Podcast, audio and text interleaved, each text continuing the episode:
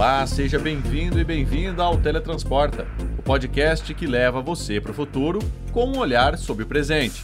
Esse é um spin-off do Porta 101 e aqui a gente fala sobre inovação. Eu sou o Gustavo Minari e hoje nós vamos falar sobre carros elétricos no Brasil. Nos últimos anos, acompanhamos um aumento significativo na popularidade dos carros elétricos e híbridos em todo o mundo, e o Brasil não tem ficado para trás nessa tendência. Com as preocupações ambientais em destaque e a busca por fontes de energia renováveis, a eletrificação dos veículos se tornou uma opção cada vez mais viável e atrativa para os consumidores brasileiros.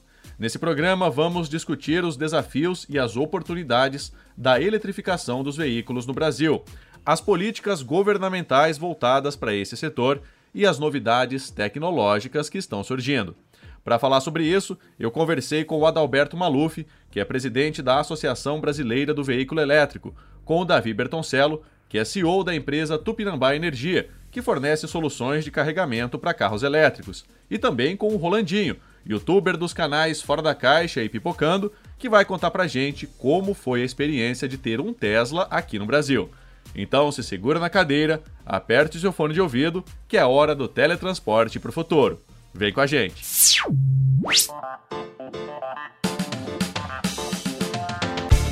Se você é novo por aqui, o Teletransporta é o podcast do Canaltech sobre inovação. Vamos falar sobre o futuro e sobre o desenvolvimento de ponta da indústria da tecnologia, só que com o um olhar presente. Serão programas semanais, sempre às quartas-feiras, apresentados por mim, Gustavo Minari, com entrevistas com especialistas e muito mais. Você pode mandar para a gente o tema que gostaria de ouvir por aqui. É só enviar para podcast@canaltech.com.br. Lembrando que nós temos podcasts todos os dias por aqui. De terça a sábado, o podcast Canaltech com as notícias do dia. Aos domingos, o Vale Play sobre entretenimento e cultura pop. De segunda, o Porta 101. Então, assine os nossos feeds para não perder nenhuma novidade. É isso? Então vamos para o programa de hoje.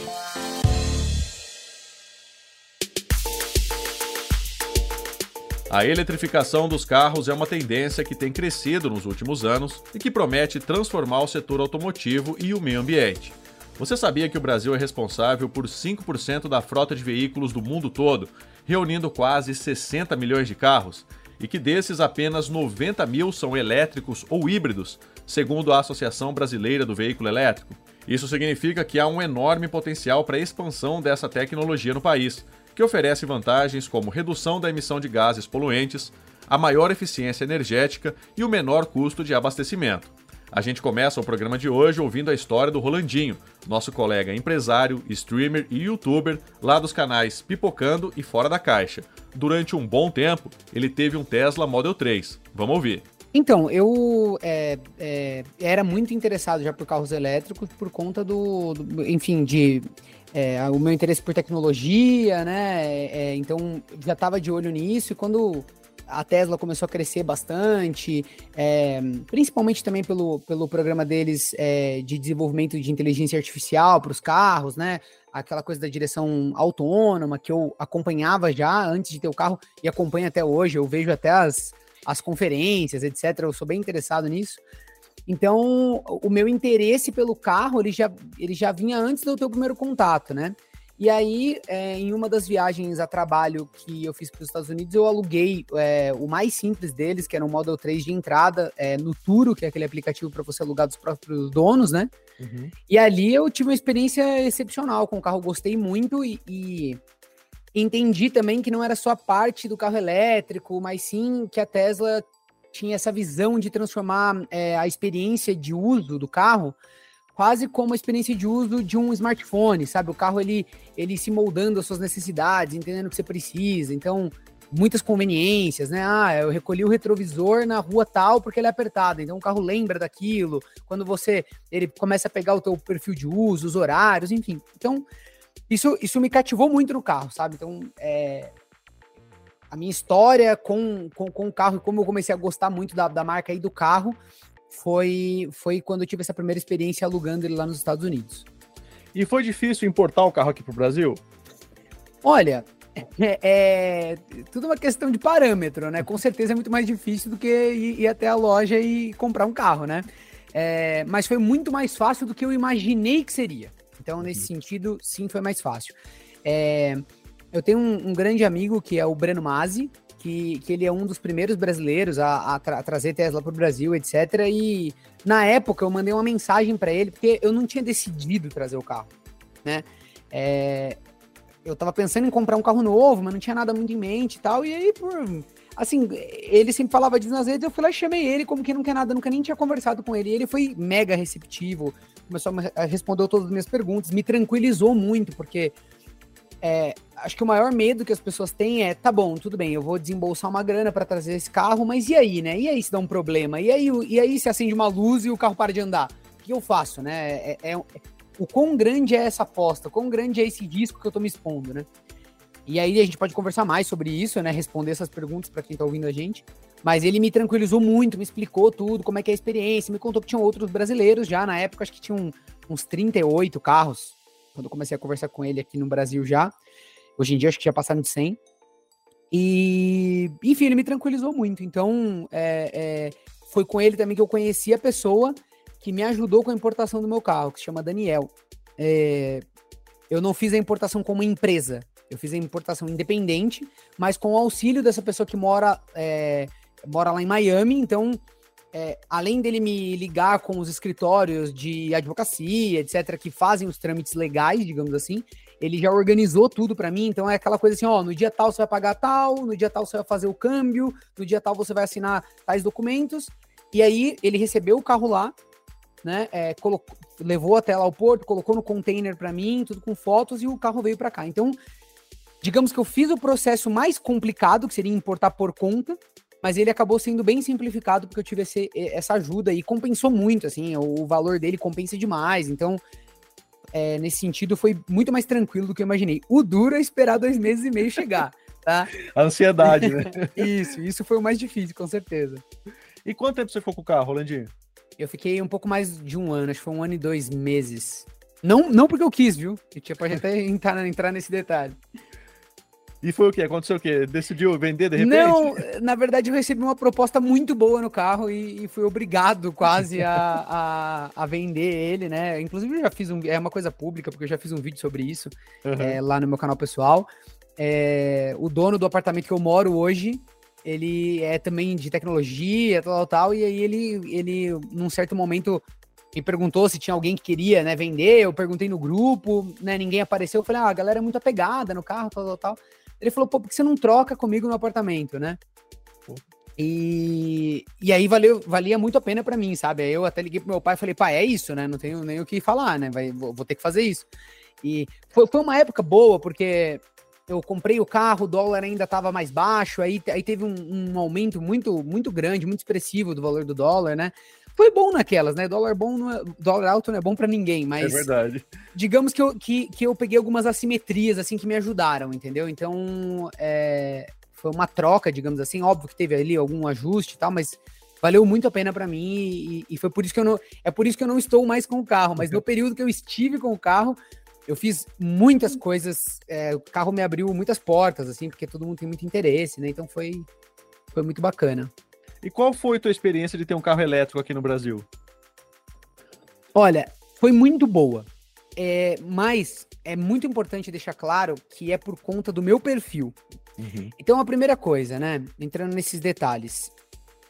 Quem quer ter o carro elétrico no Brasil tem que ter aquele perfil de gente que quer um problema. Sabe assim? Você tem que gostar de carro. Eu não posso vir aqui vender para você que, ah, não, você vai comprar o carro. Porque é, é, Conforme a gente vai envelhecendo, a gente vai entendendo que as pessoas são bem diferentes, mesmo que elas digam, né? Ah, não, eu sou de tal forma, mas não, tem que olhar no comportamento, né? Eu tenho vários amigos que adoram carro. Mas eu tenho um amigo meu que quando vai mudar de carro, muda em três dias. Vai lá, quer comprar na hora, compra um, nem olha muito. Ah, gostei desse, vou nesse, né? Não olha todos os detalhes. E tem gente que gosta de carro que quer aquele modelo, que é um negócio a roda, se não tiver, espera três meses. Eu sou mais desse cara, né? Uhum. E eu gosto de carros antigos, eu gosto de carro em geral, né? Eu adoro. Então, desde golzinho forjado, eu acho muito interessante, até carro elétrico, etc. até pro perfil de um cara que esteja querendo, é, o cara, uma mulher, né, que esteja querendo uma experiência, sabe? Não, pô, vou, vou ter o carro, é o meu hobby também, sabe? Pô, vai ter vezes que vai ter um certo incômodo, né? Um, um, vou ter que me planejar um pouco mais. Então, com certeza passa por isso, aqui, aqui no Brasil. Nos Estados Unidos, na Europa, Canadá, é, China, né? Já é uma outra história. É muito mais simples. Eu, quando vou, quando eu viajo, eu sempre alugo Tesla agora. Porque até por custo-benefício, para mim vale, vale muito a pena. Eu alugo no Turo, às vezes o mais simples, quando é uma viagem de trabalho rápida. E muitos deles já vem incluso a carga, então eu já eu carrego de graça e economizo toda a gasolina, ando muito, é, então é muito conveniente. Lá os, os, os carregadores é, ultra rápidos que tem em cada esquina, você consegue carregar 80% da bateria do carro em 20 minutos. Então é uma coisa muito simples, assim, né? É bem trivial. Mas aqui no Brasil, a, a minha experiência ela foi excelente porque, um, eu, eu sabia mais ou menos, eu, eu, já tinha tido outros carros que davam trabalho, então o Tesla não foi o carro mais trabalhoso. Então, né, no, no meu parâmetro, digamos assim, ele era bem conveniente. Dois, eu consegui montar a estrutura em volta de mim de uma forma que eu conseguisse carregar o carro e conseguisse ter isso. Até não foi o ideal, porque aqui eu moro num prédio e eu não pude instalar o carregador no meu prédio. Então eu não conseguia carregar. Porque se você carrega na sua casa, se você tiver uma tomada, isso que as pessoas mais confundem, sabe? Se você tiver uma tomadinha da mais chulé, mais simples, 110, o que, que você vai fazer? Você tá em São Paulo, você vai andar, vamos supor, 50 quilômetros num dia. Vamos supor que você ande 70 quilômetros num dia. Isso aí, você vai ligar no 110 quando você chegar na sua casa, no dia seguinte você vai ter a carga completa. Você nunca mais vai parar num posto. Você não, é, é, o carro ele tem tantas conveniências, você não tem a parte mecânica, então você não, não leva na revisão. Ah, o motor é selado, então você não tem que colocar fluido lá, você não tem que fazer nada disso. Você vai trocar pastilha e disco e pneu a cada sei lá quantos mil quilômetros, né? Então é, são muitas conveniências somadas para aquele pequeno momento. Normalmente a pessoa pensa assim: bom, quando eu for fazer uma viagem de 700 quilômetros, eu vou ter que parar no meio da estrada. Ah, não, então eu não vou comprar um carro elétrico. Mas calma lá. Você, você não vai fazer uma viagem de 700 quilômetros. A maioria das pessoas não faz essa viagem, sabe? Às vezes fica com o carro por quatro anos e não faz a viagem de 700 quilômetros. É verdade. Sendo que o carro elétrico vai te poupar tempo e, e adiciona muita conveniência no dia a dia na cidade você não tem o freio, por exemplo. Então você fica. Uh, você não tem nem marcha, né? E, e, nem precisa frear o carro. Você tem o freio ali, né? Do, do da, da, da, pinça, mas você não precisa usar aquilo. Você pode só soltar o pé do acelerador, ele regenera e, e freia. Então é, você usa um pedal. No caso da Tesla, às vezes eu nem, muitas vezes eu não dirigia. Então é, são muitas conveniências somadas para uma coisa hipotética que a pessoa cria, né? Mas eu, na minha empresa, coloquei um carregador mais rápido, um, o carregador da Tesla mesmo, é, é, que acho que era é, 32 amperes. Não, era 42 amperes. Então eu, eu conseguia carregar ele, assim, três horas ele tava com a carga 100%. Então o que eu fazia era a cada duas semanas eu ia lá, espetava e carregava. Mas também é muito bom avisar que qual que é o maior, maior problema para mim, eu acho, na hora de escolher um elétrico também? É a autonomia. Então, duas pegadinhas. Primeiro, comprar um carro num valor mais acessível com uma autonomia muito baixa, supor é que, que, seja um carro que divulgue 280 km. Esses 280 km é num, num dia quente, na reta, 60 km por hora. O carro vai fazer cento e poucos quilômetros, na verdade, se ele divulga 280. Então é uma autonomia muito pequena. Então, é, é, esses problemas que, que eram muito pequenininhos para mim, por exemplo, que eu podia carregar a cada duas semanas, porque o carro tinha 580 quilômetros de autonomia, então era muito tranquilo. Eu não usava em duas semanas essa, essa uhum. autonomia. Num carro que tinha uma autonomia muito baixa, isso vai virar um problemaço. Você vai ter que carregar seu carro o tempo todo, entendeu? Então, esse é um ponto de atenção super importante na hora de você selecionar e entender qual é, é a diferença entre cada situação de cada carro, né? E outra pegadinha é justamente essa que eu te falei de que o valor divulgado, ele é um valor numa condição ideal. Então, mesmo que você pegue 380 km de autonomia, você vai ter 200 e poucos quilômetros de autonomia. Então, vale você sempre fazer essa conta, dando um bom desconto para você enxergar em qual cenário você conseguiria né, é, fazer o uso do teu carro. Eu posso falar daí da, da, experiência de estrada também, mas eu vou deixar você me perguntar mais. Eu, eu, eu não sei quanto tempo seria pra gente falar aqui. Então não, tô, pode ficar tranquilo, o, o, tempo é livre. Ah, não esquenta com isso. E eu ia te falar, perguntar justamente isso, né? Você tava falando do uso na, na cidade, né? Mas e na estrada, como é que é? Ele gasta mais, gasta menos? Você tem que se preocupar com essa coisa, ah, bater um lugar para carregar no meio do caminho, como é que é? É, então, ó. No meu, que tinha 580 km de autonomia, eu tinha um Model 3 Performance, né? Então, ele era 580, 520, alguma coisa assim. É que ele vai mudando conforme o teu próprio uso, ele, ele já te dá uma estimativa até que bem exata, no caso do Tesla. Eu sei que outros carros não. é meio perigoso, mas. É, na estrada, o carro consome mais. Em, o carro elétrico ele é o inverso do carro a combustão, né? Ele vai consumir mais na estrada sempre. O carro a combustão é o contrário, né? O carro, se você tá numa reta ali, você vai conseguir é, poupar bastante gasolina e na cidade, por causa do, do, do, freio, acelera ali, né? Você tem que partir o tempo todo, então você vai gastar mais. O carro elétrico é o contrário, na, na cidade, por causa do freio regenerativo, você acaba recuperando muito da energia. Enquanto quando você tá na, na, na, na estrada, normalmente você vai andar numa faixa mais rápida, que consome mais a bateria mesmo, tá? Uhum. Mas, uma coisa que é igual com o carro a combustão é a questão de quanto você pisa. Se você andar a 90 km por hora na estrada, você vai conseguir uma autonomia excepcional. 100 km ali cravadinho, ótimo. No, meu no caso do meu carro, que era um carro mais divertido, 0 a 100 em 3 segundos, né, tal. Então, num dia onde você partia do zero com muita velocidade, né, queria se divertir, fazia ultrapassagens, tal, tal, claro que essa autonomia abaixava. Mas a minha autonomia ela era bem generosa. Então, vamos supor que eu fosse fazer uma viagem para, sei lá, daqui de São Paulo até Campos do Jordão. Qual que era a minha única preocupação? Que quando eu chegasse lá, o lugar onde eu parasse o meu carro, eu ia ter que ter uma tomada para eu carregar, de preferência 220. Uhum. Quase duplica a velocidade. Então o que eu fazia? Se eu ia num Airbnb, ia no hotel, eu ligava antes, falava, ah, não sei eu tenho um carro elétrico, será que tem uma. Ah, não temos carregador. Óbvio, ninguém tinha, mas eu falava, será que tem uma, uma tomada próxima?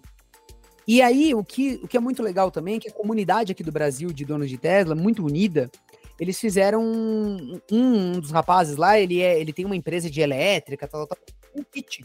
E esse kit, ele, ele tinha é, extensores, era, era bem refinado o negócio, sabe? Era um kit que, que você tinha extensões de diversos tamanhos, então de 2 metros, 5 metros, 15 metros, e elas ligavam uma na outra, e já tudo adaptado para você poder fazer essa extensão e carregar teu carro.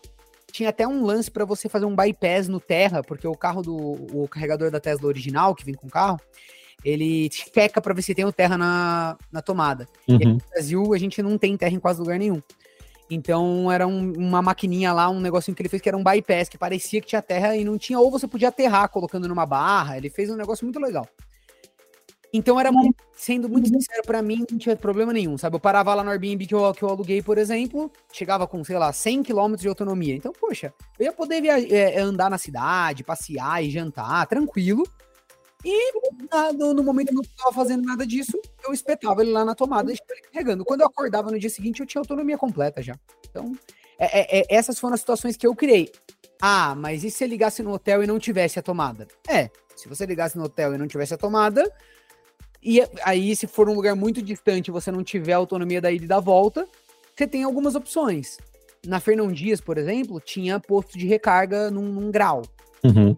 Então, por exemplo, você poderia se planejar de fazer assim: bom, vamos viajar de manhã, próximo do horário do almoço, eu vou estar passando no grau, então eu paro lá, ponho meu carro para carregar, almoço com calma, dou lá uma hora e meia, e aí meu carro vai ganhar uma certa autonomia, mais alguns cento e tantos quilômetros, 200 quilômetros, e dali eu, eu parto, chego no meu destino com, com uma sobra suficiente para na volta eu fazer a mesma coisa e, e chegar em São Paulo, ou chegar com um pouquinho, né? O meu carro tinha muita autonomia, então eu às vezes fazia bate-volta. Eu ia, por exemplo, para Socorro, que é interior de São Paulo, 200 quilômetros daqui, 200 e pouquinho. Eu ia e voltava com a mesma bateria. Conseguia fazer isso, entendeu? Tranquilo, né? É, tranquilo assim. é, tem um pouco daquela agonia, sabe? Você tá entrando em São Paulo, tá ali, 9% de bateria, sabe? é como eu te disse, é para quem topa esse tipo de adrenalina, sabe? Não é aquele, aquela coisa, não, imagina, você não vai nunca se preocupar, é super resolvido. Não, não é. Ô, Rolandinho, e você acha que o Brasil está preparado para ter uma frota considerável de carros elétricos hoje ou ainda não? Não, com certeza não. Com certeza não. Por diversos problemas. Por, o maior problema de todos não é nem a quantidade de carregadores, que é pouca, muito pouca. Com certeza precisaria aumentar.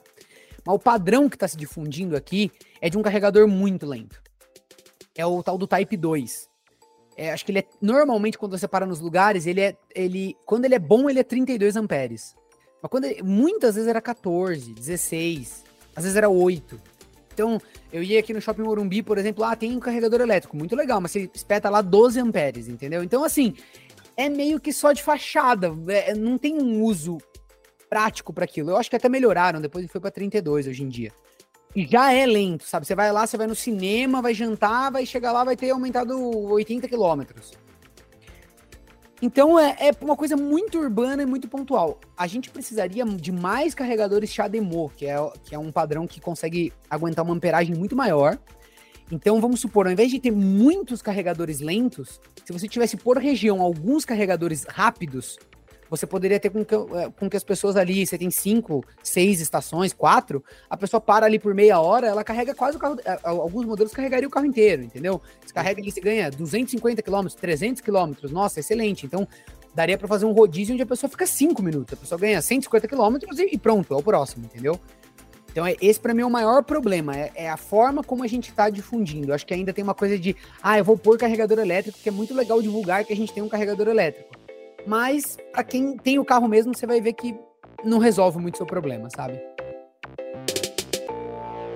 Tá aí, esse foi o Rolandinho contando como foi a experiência de ter um carro elétrico aqui no Brasil. Ele volta no final do programa para dizer se o Tesla deixou saudade. Mas agora a gente vai ouvir o Adalberto Maluf, que é presidente da Associação Brasileira do Veículo Elétrico, que vai trazer um panorama sobre como está o processo de eletrificação da frota brasileira. O Brasil é um dos poucos grandes países do mundo que ainda não tem uma política nacional em prol da eletromobilidade. Né? O Brasil tampouco tem uma grande política industrial relacionada à economia verde. Isso certamente é um grande desafio, se pensarmos que o Brasil é um dos grandes parques produtivos automotivos do mundo, somos o quarto maior fabricante de veículos pesados, sexto, sétimo maior fabricante de veículos leves. O mundo caminha para uma transição muito rápida e muito mais rápida daquilo que se previa em relação à eletromobilidade. A gente teve três das maiores políticas industriais da história da humanidade aprovadas nesses últimos anos, o 14º Plano de Desenvolvimento da China, o Plano de Infraestrutura e o Plano de Redução da, da Inflação nos, Estados Unidos, o Pacote Verde Europeu, né, todos eles com grande componente de fomentar a indústria do futuro, né, a economia verde, os empregos nessas novas tecnologias, seja as energias renováveis, a mobilidade elétrica, os semicondutores. Então, o Brasil está ficando um pouco para trás, mas, obviamente, a nossa situação é uma situação diferente. O Brasil tem os biocombustíveis, né, em especial o etanol, é um biocombustível limpo, renovável, que gera bastante emprego, bastante renda no país. Por isso, a nossa transição vai ser um pouquinho diferente do resto do mundo no início. A gente deve passar por uma transição para o híbrido flex inicialmente, aproveitando a potencialidade do biocombustível, mas ao mesmo tempo temos a grande oportunidade histórica de adensar a cadeia do lítio, uma vez que o Brasil tem reservas de todos os minérios estratégicos dessa revolução. Nós não queremos ser somente exportadores de commodities, queremos beneficiar esse minério aqui, desenvolver tecnologia no país, para que a gente possa adensar o parque produtivo e o Brasil conseguir se inserir nas cadeias produtivas globais. Né? Lembrando que o Brasil não tem montadoras globais. As montadoras instaladas no Brasil são todas filiais de montadoras europeias, asiáticas, né, norte-americanas. Portanto, aquilo que ocorre nas matrizes certamente impactará o Brasil, a gente querendo ou não. Qual que é o principal obstáculo que a gente enfrenta hoje em dia? O principal obstáculo foi a falta de uma política pública mais integrada. No Brasil, você teve muitas iniciativas de governos subnacionais, prefeituras, governos estaduais, fazendo projetos pilotos, incentivando é, o tema da mobilidade em algum aspecto ou outro. É, tivemos, é, a nível mundial, né, os exemplos bem-sucedidos são aqueles onde o governo federal integra uma política nacional que aproxima o setor produtivo, da academia, dos outros governos. Então, o que falta para o Brasil é uma política nacional em prol da reindustrialização. Nós, lá na Associação Brasileira do Veículo Elétrico, nós ficamos bastante otimistas com o início do novo governo. né, o discurso inicial do vice-presidente da República, Geraldo Alckmin, ministro da Indústria, né, de reindustrializar o Brasil no foco na economia verde, a própria criação de uma Secretaria Nacional da Economia Verde, né, com o ex-governador do, Distrito Federal, Hollenberg. Você teve hoje 17 ministérios no governo que criaram estruturas para lidar com as mudanças climáticas. Então, a gente acredita que o tema ambiental, hoje puxada pela Marina Silva, que é uma personalidade muito reconhecida no mundo, com uma liderança ambientalista, ela também teve discursos muito favoráveis em prol das energias renováveis, da mobilidade do futuro.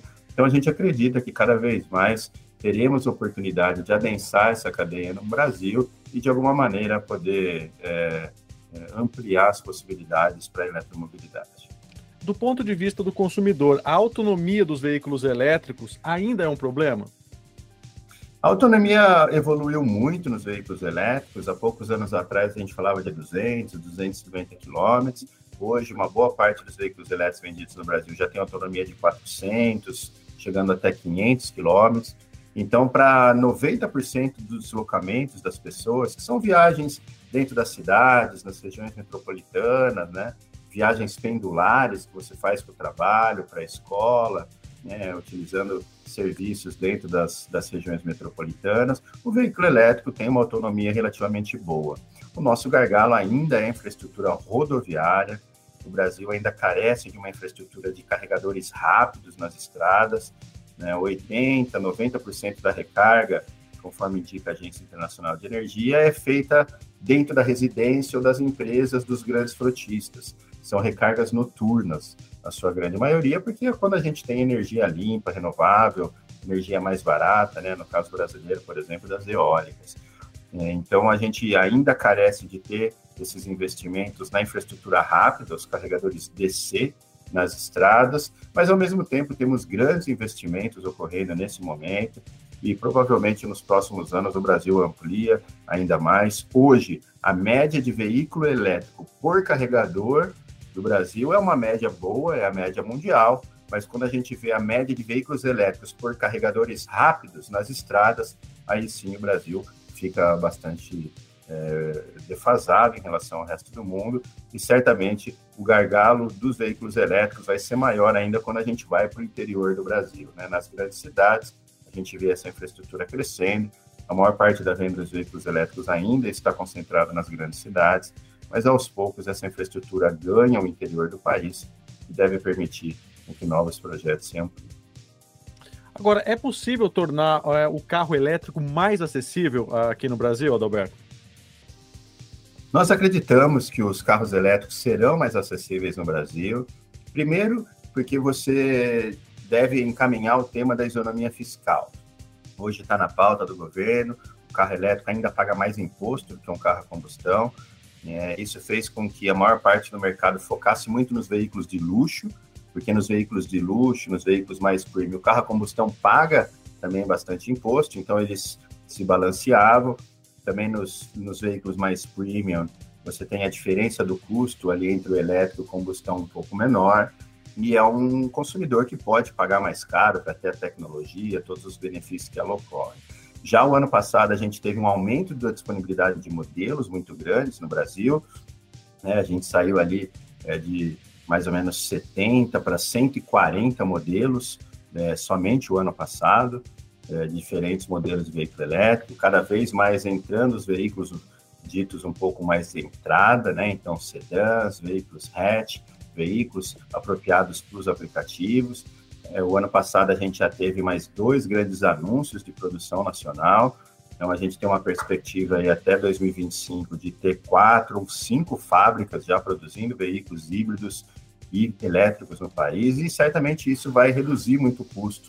Na medida que a gente produz aqui, a gente nacionaliza os componentes, cria toda uma infraestrutura né, de fornecedores locais, que acaba ficando um pouco menos suscetível à variação do dólar, a falta de componentes fora do país, e isso certamente deve reduzir muito o custo. Então, alguns anos atrás, um carro elétrico custava três vezes mais do que um carro a combustão. Hoje você tem o carro a combustão mais barato do mercado brasileiro, na faixa de 75, 80 mil reais, e o elétrico mais barato na faixa de 135, 140 mil. Então é um pouco menos do que o dobro do preço. Né? Então, isso mostra que existe uma tendência de queda no veículo elétrico, e ao mesmo tempo o veículo a combustão segue numa tendência de aumento de custos em função das políticas ambientalistas, das metas de eficiência energética, de emissão de poluentes no mundo como um todo, que vem levantando a régua da emissão de poluentes, fazendo com que os veículos a combustão sejam cada vez mais caros, cada vez mais tecnologia embarcada nos veículos, então o veículo elétrico ele sai um pouco na frente, em função de ter já uma eletrônica embarcada um pouco mais sofisticada, e em poucos anos, a Agência Internacional de Energia, por exemplo, sinaliza que em 2025, 2026, no máximo, a maior parte dos países do mundo, o carro elétrico já vai ser mais barato do que um carro a combustão. Talvez é, uma das soluções seria o incentivo fiscal, Adalberto? Não necessariamente incentivos fiscais. Né? Hoje o setor do veículo elétrico busca primeiro isonomia. Né? Nós gostaríamos de pagar o mesmo imposto que paga, por exemplo, um veículo que rode etanol. Na medida com que o setor de veículo elétrico acredita que o etanol é um biocombustível limpo, renovável, muito importante nesse processo de transição para descarbonização. Agora, para a gente não faz sentido que a gente subsidie aqui no Brasil os veículos flex, né? Então, os, os flex pagam menos imposto do que os elétricos, mas 70%, 80% das pessoas põem gasolina. Então, hoje, os subsídios, né, os incentivos dentro do Brasil estão equivocados, porque a gente está subsidiando e incentivando indiretamente a gasolina, que não me parece ser uma tecnologia vista pelo mundo como uma aposta tecnológica. Né? Se o mundo inteiro está apostando na eletrificação como a principal rota tecnológica de futuro, o Brasil provavelmente deveria estar antenado nessas grandes transformações, porque nós temos muito a se beneficiar né, de ter todos os minérios estratégicos, de ter um parque industrial é, em constante transição. Então, a gente tem tudo para ser um líder dessa revolução. Eu acredito muito que o veículo elétrico, junto com o biocombustível, é, vão ser dois grandes protagonistas dessa descarbonização no contexto brasileiro. Agora, qual é a principal vantagem de um carro elétrico em relação a um carro a combustão? Inicialmente, nós pensamos nas duas grandes vantagens dos elétricos que são mais fáceis de se entender. Primeiro, é a emissão de poluentes, sejam os poluentes locais, sejam os gases de efeito estufa. Então, o veículo elétrico ele reduz 100% dos principais poluentes locais, então tem zero emissão de material particulado, que é o grande vilão da saúde pública tem zero emissão de NOx, os óxidos nitrosos, né, percussores do ozônio troposférico, que é hoje o grande problema de saúde pública da região metropolitana de São Paulo, por exemplo, é, gera muita perda de produtividade, dor de cabeça, no inverno dobra o número de internações nos hospitais em função é, do NOx, também, obviamente, não tem emissão de, de hidrocarbonetos totais, de monóxido de carbono e os outros poluentes. Por outro lado, a emissão de gás de efeito estufa do elétrico é muito menor, quando a gente pega o ciclo de emissão de, da vida toda do veículo elétrico, o veículo elétrico é, chega a economizar 70% a 90% do ciclo de emissão completa. O Brasil, em especial, tem uma matriz elétrica muito limpa e renovável, então você tem esse benefício do gás de efeito estufa. Outro benefício é a redução do ruído urbano. Né? A cidade de São Paulo, por exemplo, é a segunda cidade com maior número de incidências de doenças mentais no mundo e tem uma correlação muito forte entre ruídos e doenças mentais. Né? Então, a redução do ruído urbano gera muita qualidade de vida. Então, além da questão ambiental de ruídos que gera é, melhor qualidade de vida, também os veículos elétricos eles trazem é, um, uma dirigibilidade muito mais assertiva, né? Você tem ali o tema da tecnologia embarcada, de tecnologias sensoriais, os veículos elétricos já trazem todos os melhores padrões de assistência de direção, de freios emergenciais, né, de freios contra é, de sensores contra colisão. Então você já agrega uma tecnologia muito grande que diminui inclusive o número de acidentes, de atropelamentos. Isso certamente, quando nós tivermos veículos elétricos numa escala maior, esses benefícios vão ser sentidos por toda a população. Agora, Dalberto, em quanto tempo o Brasil pode ter uma frota considerável de carros elétricos? Olha, a maior parte das projeções no mundo vem errando drasticamente. Né? O mundo projetava que a China chegaria em 2020, dois, três anos atrás, o mundo projetou, estou falando da Agência Internacional de Energia, da Bloomberg New Energy Finance, né? A própria Anfada, com o relatório da Boston Consulting Group, diziam que em 2030 a China chegaria a 30% de elétricos. Só que ela atingiu 30% o ano passado. Né? Saiu de 3 para 13 para 30 em três anos. A Europa se diziam que chegaria a 30% também lá em 2025, 2028. O ano passado ela praticamente chegou a 30. A Alemanha vendeu em dezembro do ano passado 55% de veículos elétricos. Em 2019 eram 3, foi para 16, para 26, né? Agora a Alemanha passou em 35 no ano passado. Então assim, os números vêm errando bastante. Aqui no Brasil também ninguém projetou, né? Somente nós lá na BVE projetamos que poderia chegar perto de 3% já em 2023. É, as projeções todas sinalizam lá 2030, quem sabe 10%, 15%.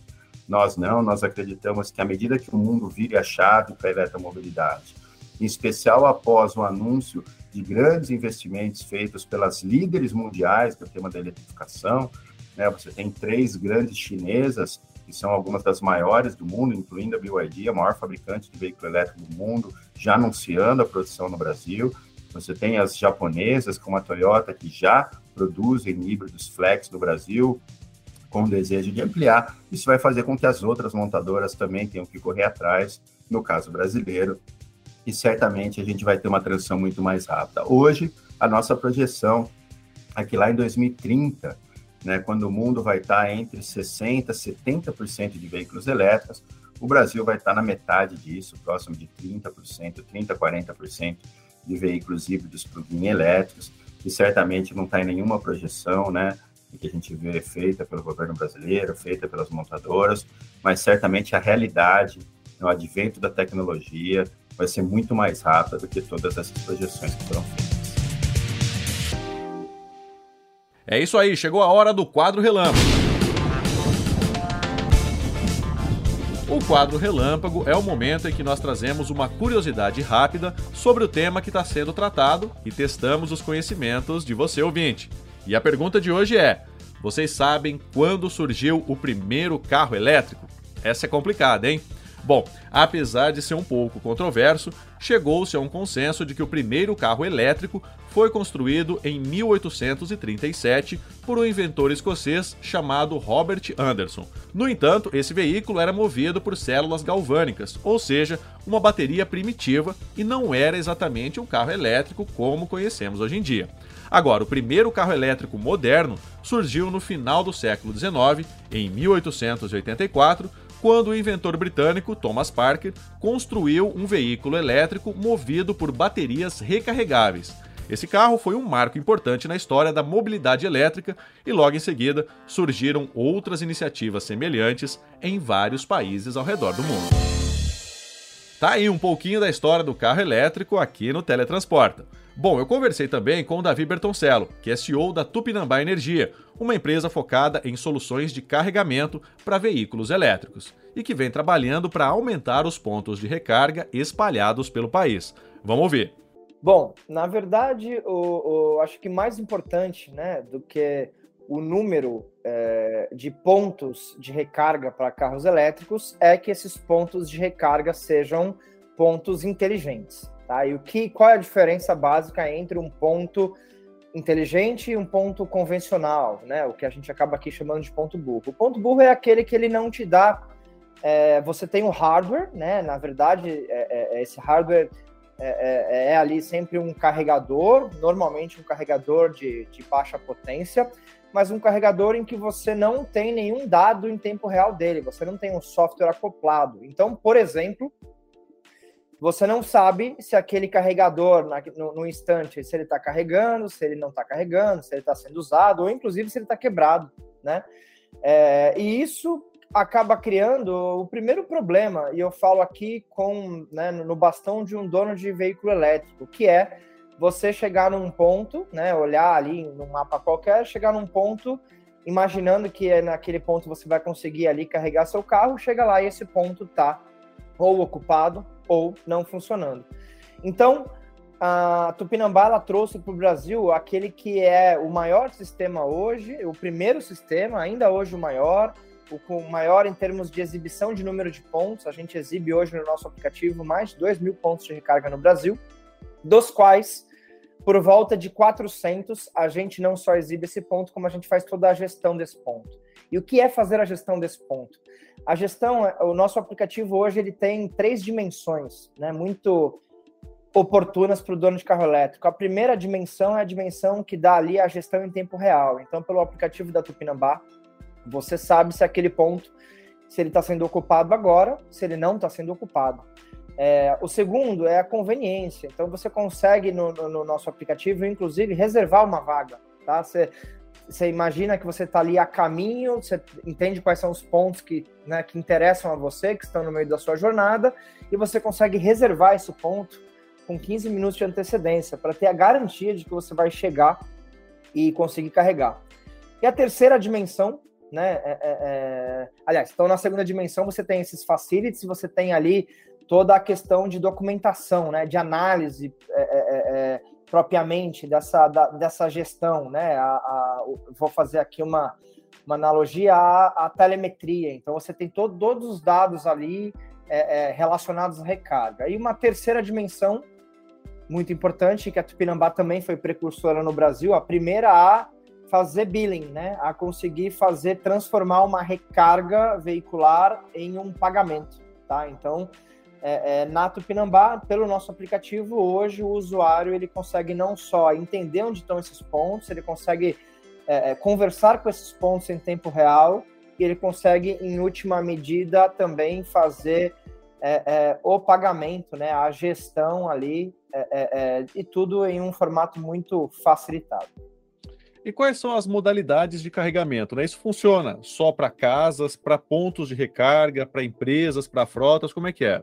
Tá ótimo. Essa é uma boa, uma, uma, uma boa pergunta. De fato, é, não só no Brasil, como no mundo, a gente é, entende né, que, o, que, que a, a, questão da, da recarga veicular ela é um misto de, de três tipos de carregamento, né? Aquele carregamento é, que nos Estados Unidos compõe lá 60% a 70%, é, é, que é o carregamento doméstico, né? Na China menos, na Europa também um pouco menos, no Brasil ainda um pouco menos, mas esse carregador doméstico, de fato, ele sempre tem ali é, é, é, duas questões, né? Ou você está é, é, é, você é um morador de uma casa em que, em que você está, de fato, puxando essa energia direto ali, né, da, da, de uma energia particular, tá? Então, é, esse talvez seja o tipo de carregamento mais facilitado, né? Você tem uma vaga é, é, só para o seu carro e, claro, você tem a facilidade ali de sempre carregar. Mas no Brasil, a gente tem muito condomínio, né? E, e nos condomínios é, você realmente precisa de ter algumas definições, tá? Quando a gente fala dos condomínios já estabelecidos, e aqui eu vou ficar só com é, é, o olhar específico, por exemplo, aqui em São Paulo, normalmente os condomínios verticais, os prédios, eles têm sorteio de vaga. Então não tem nem como você é, chegar lá e falar, putz, eu quero colocar na minha vaga um carregador, né? Por quê? Porque daqui a dois anos, provavelmente, você vai ter que mudar essa, de vaga. Então, o que, que os condomínios têm feito? O, uma, o que tem se chamado de vaga verde, que é uma vaga em que os moradores é, é, é, dividem, né? Fazem aí a, a divisão dessa vaga rotativa para fazer o carregamento do seu carro. E veja, quando a gente fala de uma vaga rotativa, é óbvio que você precisa também de uma aplicação para fazer isso, seja para coordenar, né? Ah, essa vaga é, tem alguém na vaga, não tem, seja inclusive para individualizar esse pagamento, né? E também não ser um problema para o condomínio. Mas esse é só uma, a primeira modalidade, que é a modalidade residencial. Mas o carregamento de um carro, ele talvez seja mais parecido com o, o, o carregamento do celular, né? Do que propriamente é, é uma, uma relação direta com o que a gente vê com os carros a combustão. Por que, que eu digo isso? Porque, tal qual o seu celular, diria que 60% a 70% das vezes você carrega na sua casa, mas de fato você carrega de forma oportuna onde você estiver. Então, quando a gente vem para o ambiente da mobilidade elétrica, existe um segundo tipo de parada, é, que lá fora eles chamam de destination, aqui a gente chama de conveniência, que é basicamente você parou no supermercado que tem um carregador, poxa, por que não carregar? Você parou na num working place, no prédio onde você trabalha, por que não carregar? Então, esse tipo de ocasião, né, é, nos Estados Unidos, ele é, é, tem aí mais ou menos 15% do, do, do, total de recargas é, é, é, em cima dessa fatia. Aqui no Brasil, algo também parecido com isso. E por último, mas não menos importante, aquilo que é, lá fora eles chamam de on the go, que aqui para a gente é o carregamento rápido e ultra rápido. Esse normalmente está associado a uh, a necessidade de cumprir grandes distâncias. Então estamos falando basicamente de postos, né, convencionais que, que ficam ali normalmente em beiras de, de, de estradas, né, que fazem ali aqueles trechos intermunicipais e nesses locais é, é, é, está associado uma necessidade de um carregamento diferente, um carregamento rápido, ultra rápido, carregamentos esses, falando aqui grosso modo, tá? Enquanto num carregamento é, convencional ou semi-rápido você demora muitas vezes aí de duas a quatro a seis horas, dependendo do seu carro e do carregador, é, quando a gente está falando desses carregadores rápidos e ultra rápidos, estamos falando aí de carregamentos de 40 minutos, inclusive até de 15, 20 minutos, quando a gente está, por exemplo, pensando em um carregador de 150 kW. Agora, quanto que uma pessoa hoje, uma pessoa comum, ela gastaria hoje, né, para ter um sistema de carregamento em casa? Né? Isso é viável? É uma coisa que está se pensando para que seja feito agora ou só no futuro? Não, isso é viável, isso já é, de fato, é, é, na verdade as montadoras, inclusive, né, tem uma associação muito direta a uh, você comprar um carro e você ter né, aí um, um, carregador é, alimentando ali para você no residencial. Então existem as montadoras, cada uma tem as suas ofertas para que você leve um, um carregador associado. E mesmo no mundo a gente entende, e no Brasil não é diferente, que um carro elétrico ele ele acaba desbloqueando, ele acaba ajudando a é, é no mercado de infraestrutura a, a, três carregadores por carro, porque é justamente isso. Você acaba tendo um para sua casa, você acaba tendo é, é, um que vai te atender ali na, no, no, seu mercado favorito, na sua na sua região. Você tem um, né, que você acaba é, então, são mais ou menos 3 para 1, sendo que é, é, normalmente um desses está né, tá associado aí a, a, residencial. Você falou um pouco de valores, é, é, pensa que hoje um carregador desse na sua casa, ele pode ser um carregador de 7,5 a 22 kW, né? Então, é, um carregador desse instalado, ele começa aí em algo como R$ 7.500. É, mas, por exemplo, na Tupinambá, é, é, nós trabalhamos oferecendo um serviço. Então, de fato, a, a, na nossa primeira prateleira, hoje, o, o, o, dono de um carro elétrico ele não precisa nem ao menos comprar um carregador desse. Ele normalmente assina, faz a assinatura desse, desse carregador. Tá? Então, é, hoje, para um condomínio, é, que faça assinatura na Tupinambá, a gente começa aí com valores de combo, né? Estou falando da assinatura do hardware mais o software, em 350 reais por mês. Existe também a possibilidade, né, de, de daqueles locais que já tem o seu hardware, que comprou o seu hardware e assina na Tupinambá somente o software. Né? Então a gente tem aí, de, de verdade, a nossa ideia com isso é realmente ajudar hoje é, é, aqueles pontos que queiram né, é, se transformar, seja em um negócio de eletrificação, então, claro, eu estou falando, por exemplo, de redes de estacionamento, é, de supermercados, enfim, é, ou até mesmo né, prédios que, claro, tenham ali a necessidade já de, de é, individualizar essa, essa conta, porque tem mais de um usuário ali de, de com carro né, eletrificado. Agora, existe algum plano da empresa para popularizar o acesso a esses carregadores? Eu digo isso por meio de convênios e parcerias com outros estabelecimentos também? Com certeza. Na, na Tupinambá, eu, eu inclusive brinco que na corrida do ouro da mobilidade elétrica, a gente, a gente vem de picareta. Né? O que, que é isso? Poxa, a gente acredita de verdade que a mobilidade é uma questão de ecossistema, né? E não é de um player ou de uma empresa. É um cenário em que realmente a gente precisa de muita ajuda. Eu costumo dizer que na mobilidade elétrica a gente não convida o colega para jogar tênis, né? A gente tem que convidar para jogar frescobol, porque o que a gente faz é não deixar a bolinha cair juntos. Então, na Tupinambá mesmo, a gente tem aí diversas parcerias é, muito importantes. Por exemplo, quando só para pensar em um público muito afetado com a eletrificação, que são os motoristas de aplicativo, hoje a Tupinambá é a única empresa do Brasil de infraestrutura que faz parte das duas maiores alianças pela mobilidade elétrica é, é, é, é né, é, associada aí aos aplicativos. Então, estamos junto com a 99 na, na associação na, da na iniciativa deles e estamos também junto com Uber, com Localiza, com Carrefour, é, é, com, a, com a própria Renault na iniciativa é, também voltada aí para esses motoristas.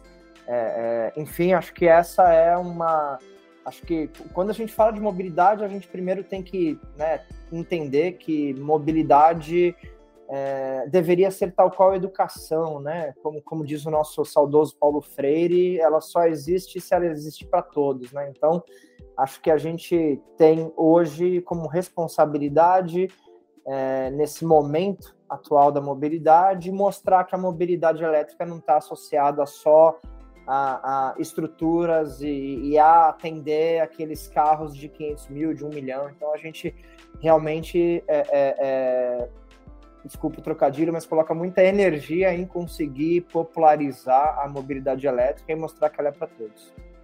Davi, o brasileiro hoje ele tem intenção de comprar um carro elétrico? Tem muita intenção de comprar um carro elétrico. A gente tem pesquisas da própria Tupinambá que dão conta aí de mais de 70% das pessoas interessadas em um, em um, em um carro, né, no próximo ciclo aí de dois anos, em trocar de, um, de carro, já tem a vontade de comprar um eletrificado, tá? Seja ele um, um 100% elétrico ou mesmo um híbrido, mas esse é um recado que, de fato, a gente tem que levar hoje para a indústria, né? Muito se fala em que é, qual é o ponto do Brasil em, em, em mobilidade elétrica versus né, outras localidades. E a grande questão é que o Brasil hoje, assim, tudo que vende carro elétrico vende. Né? Então a gente realmente hoje, talvez o nosso principal gargalo seja é, é, de verdade a quantidade de né, unidades, é, é mas como intenção o brasileiro, que é um povo que adora carro, né? Acho que desde desde de, de, de, JK, enfim, a gente tem aí uma paixão especial, né, pelo segmento automotivo. E, e o brasileiro, ele entende, né, razoavelmente bem aí de carro e por si só, é, cada vez mais vem amadurecendo a sua relação e o entendimento de que a plataforma de carros elétricos é a plataforma do futuro. De fato, a gente, né, quando me colocam aqui para nessa posição de comparação, eu digo que é uma plataforma que veio para ficar. Hoje, os carros elétricos é, é, eles não são melhores só do ponto de vista sustentável, né? Aliás, ninguém compra sustentabilidade, as pessoas compram bons produtos que, por acaso, também são sustentáveis.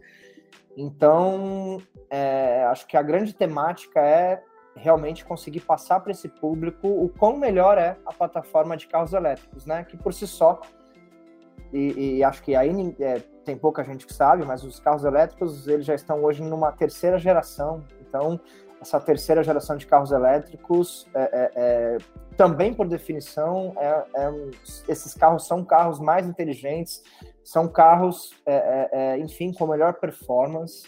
Né? Então, acho que o brasileiro que é muito atento aí a a, a, a esse setor em particular vem né, se apaixonando pelos eletrificados.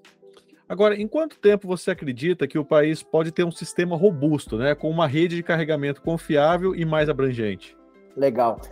Primeiro ponto é quando a gente fala, acho que assim existe muito é, Aquela, as, as, pessoas, antes de tomarem a decisão de ter um elétrico, acho que elas, elas acabam tendo medo de questões que, quando você tem, você, você percebe que não é assim um, um, um problema. Então, eu falo aqui, é, usando o, o, chapéu de quem tem 40 mil quilômetros rodados com elétrico. É, primeira questão, poxa, um carro por si só, desde que você consiga carregar em casa, mesmo com uma tomada tom comum, tá? Acho que é, não indico isso para ninguém, porque uma tomada comum é aquele carregamento de, de um dia, tá? Mas de fato, você vai carregar muito na sua casa, muito mais do que em qualquer outro lugar, então é, é, essa que é aquela primeira consideração de, putz, e se eu não tiver onde carregar? Né? Quando você tem um carro elétrico, você para muito rapidamente de, de ter esse medo normalmente, tá? Claro, não estou falando quando você vai viajar, quando você vai fazer. Mas, concordando com você, hoje o Brasil versus aí os, os, os, os, os países que estão, né, talvez é, mais adiantados, você tem uma relação, né, que é o número de pontos públicos e semipúblicos para o número de carros elétricos. Esse número na Europa é mais ou menos 10 para 1, é, é, nos Estados Unidos é, é, é um pouco menos, 8, 9 para 1. Aqui no Brasil a gente está em 16 para 1. Isso significa que, sim, existe hoje um déficit de infraestrutura, né? É, é, aí de, de 3 mil, 4 mil carregadores, mas que de fato, né, a gente, o que todo mundo fala, né, que é o o, o, o, ovo a galinha, quem vem primeiro, os carros elétricos ou a infraestrutura, a gente já tem a resposta desses países, nenhum dos dois em tese vem primeiro, isso deve vir juntos, né? Claro que no Brasil a gente tem aí a possibilidade de olhar para fora e de ver as boas práticas, é, mas eu acredito que a gente inclusive está indo para um caminho interessante, pelo menos quando a gente imagina aí essa relação né, de infraestrutura versus número de carros elétricos nas ruas. E para concluir agora, Davi, o que, que você acha que a gente precisa ainda para concretizar esse sistema elétrico, né, de eletrificação de carros aqui no Brasil? Legal. É... Existe o conceito de hélice tripla ou hélice quádrupla, né, que são ali entre os stakeholders, é, é, entre os públicos, é, o quanto esses públicos estão atentos, né, aquecidos em relação a um tema. Então, você tem, acho que o, o principal nunca é diferente disso, é, a, é, a é o consumidor, né, são as pessoas, enfim, a sociedade civil organizada, que de fato a gente já falou um pouquinho aqui, né? Cada vez mais está interessada pelos carros elétricos, é uma pauta importante. Então você tem à medida em que você vê pessoas é, é, é, se importando né, com, com, aquele tema, você tem talvez os outros três é, é, agentes que começam a olhar para isso. O primeiro deles é, é, a própria iniciativa privada, né? então as empresas, o quanto as empresas têm se organizado para atender essa demanda e, e, e, claro, eu faço parte, né, sou também vice-presidente da, da, da pasta de infraestrutura da Associação Brasileira de Veículos Elétricos, é, e de fato, né, até pela, pela minha, é, é, pelos amigos que, que fiz lá, entendo que a iniciativa privada no Brasil tem olhado para isso e tem dado uma importância cada vez mais, é, é, é enfim, tem olhado cada vez mais para esse tema. Aí você tem, claro, como terceiro é, agentes aí, a gente está falando das ONGs, né, da, da, das, das faculdades, das universidades, enfim, né, que é talvez um, um, esse trabalho, esse olhar mais é, de academia mesmo, né? E de, de poxa, de é, instrução, tá? E você tem aí grandes exemplos pelo Brasil afora, cidades, é, é, é, é enfim, instituições que têm olhado muito para isso. Na própria Tupinambá, a gente tem hoje dois convênios importantes, um com, um com ITA, e um com a USP. Então, assim, poxa, é, realmente é um bom exemplo dessa do como a academia tem olhado para isso. E por último, mas não menos importante, é o pilar governamental, né? É, quando a gente fala deste pilar, é, talvez aí até a, a, última gestão a gente tivesse visto muito mais apetites, é, muito mais do que o apetite federal, os apetites dos estaduais, né?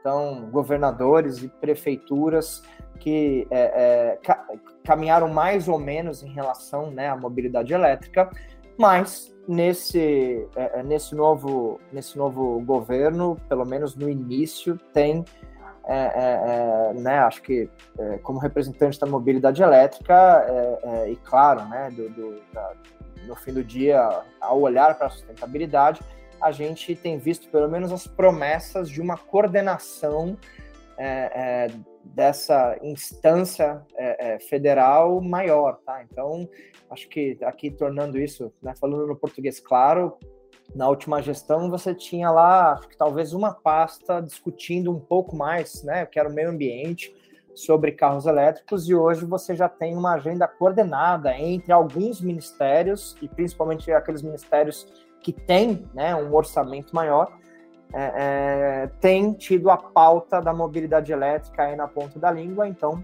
é, é a gente, pelo menos hoje, é, entendendo ali o que, o que é, essa, essa discussão, a gente tem de fato olhado com bastante esperança né, de que o Brasil volte a ser um protagonista quando a gente fala aí das principais discussões de sustentabilidade. E é claro que mobilidade elétrica está bastante inserido nesse contexto.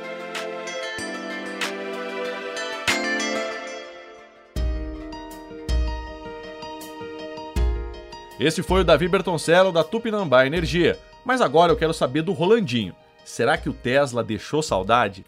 Ó, vou te contar uma coisa.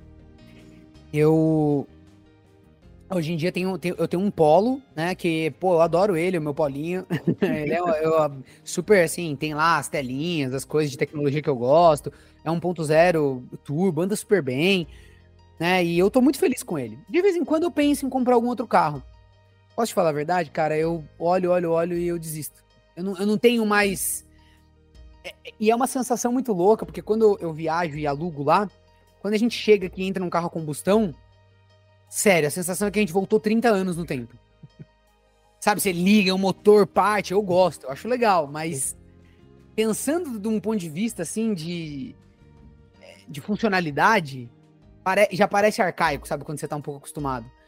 É, o carro elétrico é muito mais fácil de dirigir, muito mais conveniente, ele é. Ele, ele não tem diversos problemas do carro a combustão. A, a questão da. Até os carros híbridos, híbridos são legais, tem um problema que você ainda tá com o motor a combustão ali, então você ainda tem que fazer a manutenção daquele motor a combustão. O carro elétrico, ele, ele corta tudo isso, sabe? Então, e ainda mais com o preço dos carros hoje em dia, né, que subiu muito. Então eu olho e falo, cara, eu vou gastar uma nota num carro. E, e nem é o que eu quero, porque eu, o que eu queria mesmo era comprar outro Tesla. Super sincero. Então, eu nem sei se eu compraria outra marca de elétrico. É, assim, eu penso na, na Volvo, por exemplo, que é uma que eu gosto bastante, que eu acho que tá bem avançada nesse sentido. É, tem alguns, chine alguns carros de marcas chi é, chinesas bem legais que eu andei vendo. A, a BYD também é interessante. Eu, eu, teria que andar, fazer um test drive para ver realmente, né? Mas o que eu sinto segurança mesmo seria num Tesla, porque não é só a questão do carro elétrico, é, é, é tudo, é toda a experiência da marca tal. Mas respondendo a tua pergunta, sim, deixou saudades pra caramba. Não só saudades, como estragou um pouco a minha, a, a minha vontade de querer comprar carros novos, sabe? Eu, eu teria que. Eu gostaria de dar um tempo para poder talvez importar ou talvez comprar de alguém daqui do Brasil um, um outro Tesla. Esse, esse, seria o meu plano. Ou seja, ele te deixou mal acostumado, né? Muito mal acostumado, com certeza.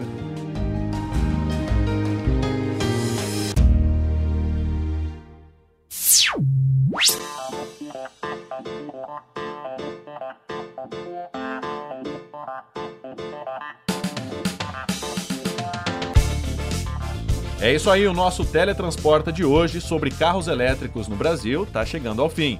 Agora lembre-se de seguir a gente em todas as redes. É só procurar por Canaltech. Nosso programa é publicado toda semana, sempre às quartas-feiras, a partir do meio-dia, para acompanhar o seu almoço. Lembrando que esse programa é produzido, roteirizado e apresentado por mim, Gustavo Minari. A edição é do Vicenzo Varim. A revisão de áudio é da dupla Mari Capetinga e Gabriel Rime. A composição e a interpretação das músicas deste programa foram feitas pelo Guilherme Zomer e as capas são da autoria do Rafael Damini. É isso, o Teletransporta de hoje vai ficando por aqui. A gente te espera na próxima quarta-feira com mais conteúdo sobre inovação e tecnologia. Até lá, tchau, tchau!